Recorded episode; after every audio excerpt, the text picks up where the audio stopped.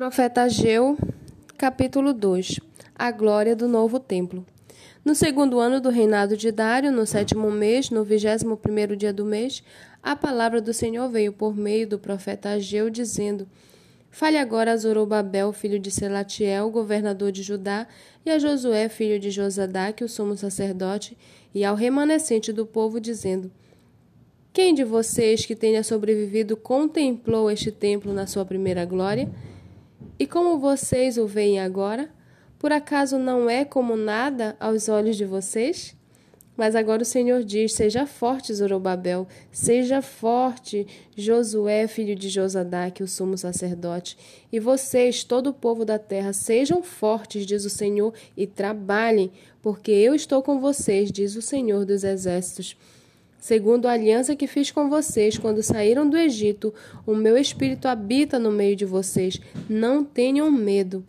Pois assim diz o Senhor dos Exércitos: daqui a pouco, mais uma vez, eu farei tremer o céu, a terra, o mar e a terra seca. Farei tremer todas as nações e serão trazidas as coisas preciosas de todas as nações, e encherei este templo de glória, diz o Senhor dos Exércitos. Minha é a prata, meu é o ouro, diz o Senhor dos Exércitos.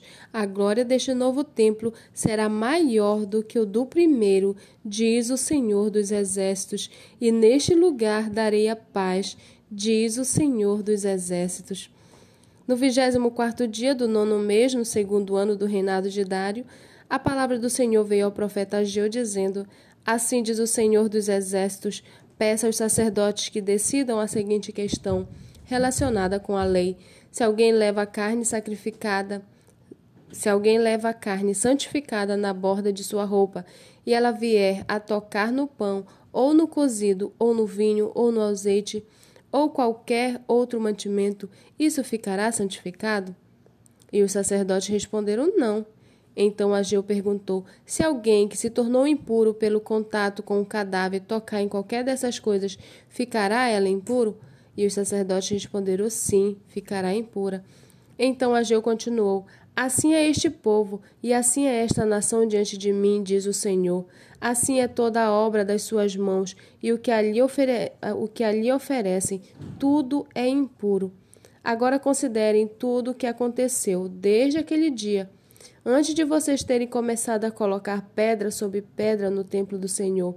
Antes daquele tempo, alguém vinha a um monte de trigo esperando encontrar vinte medidas, e havia somente dez vinha ao lagar para tirar cinquenta medidas e havia somente vinte. Eu os feri com queimaduras, com ferrugem, com granizo, em tudo o que vocês fizeram. Mas não houve entre vocês quem se voltasse para mim, diz o Senhor. Por isso, desde o dia de hoje, desde o vigésimo quarto dia do, do nono mês, desde o dia em que foram lançados os alicerces do templo do Senhor, considerem no seguinte: ainda há sementes no celeiro? Além disso, a videira, a figueira, a romanceira e a oliveira não têm dado os seus frutos, mas de hoje em diante eu abençoarei vocês. A palavra do Senhor veio pela segunda vez a Ageu no vigésimo quarto dia do mês, dizendo: Fale a Zorobabel, governador de Judá, farei tremer o céu e a terra, derrubarei o trono dos reinos e destruirei a força dos reinos das nações, destruirei os carros de guerra e os que andam neles, e os cavalos morrerão, e os seus cavaleiros matarão uns aos outros. Naquele dia, diz o Senhor dos Exércitos, tomarei você, Zorobabel, filho de Selatiel, você que é meu servo, diz o Senhor, e farei de você um anel de selar, porque eu o escolhi, diz o Senhor dos Exércitos.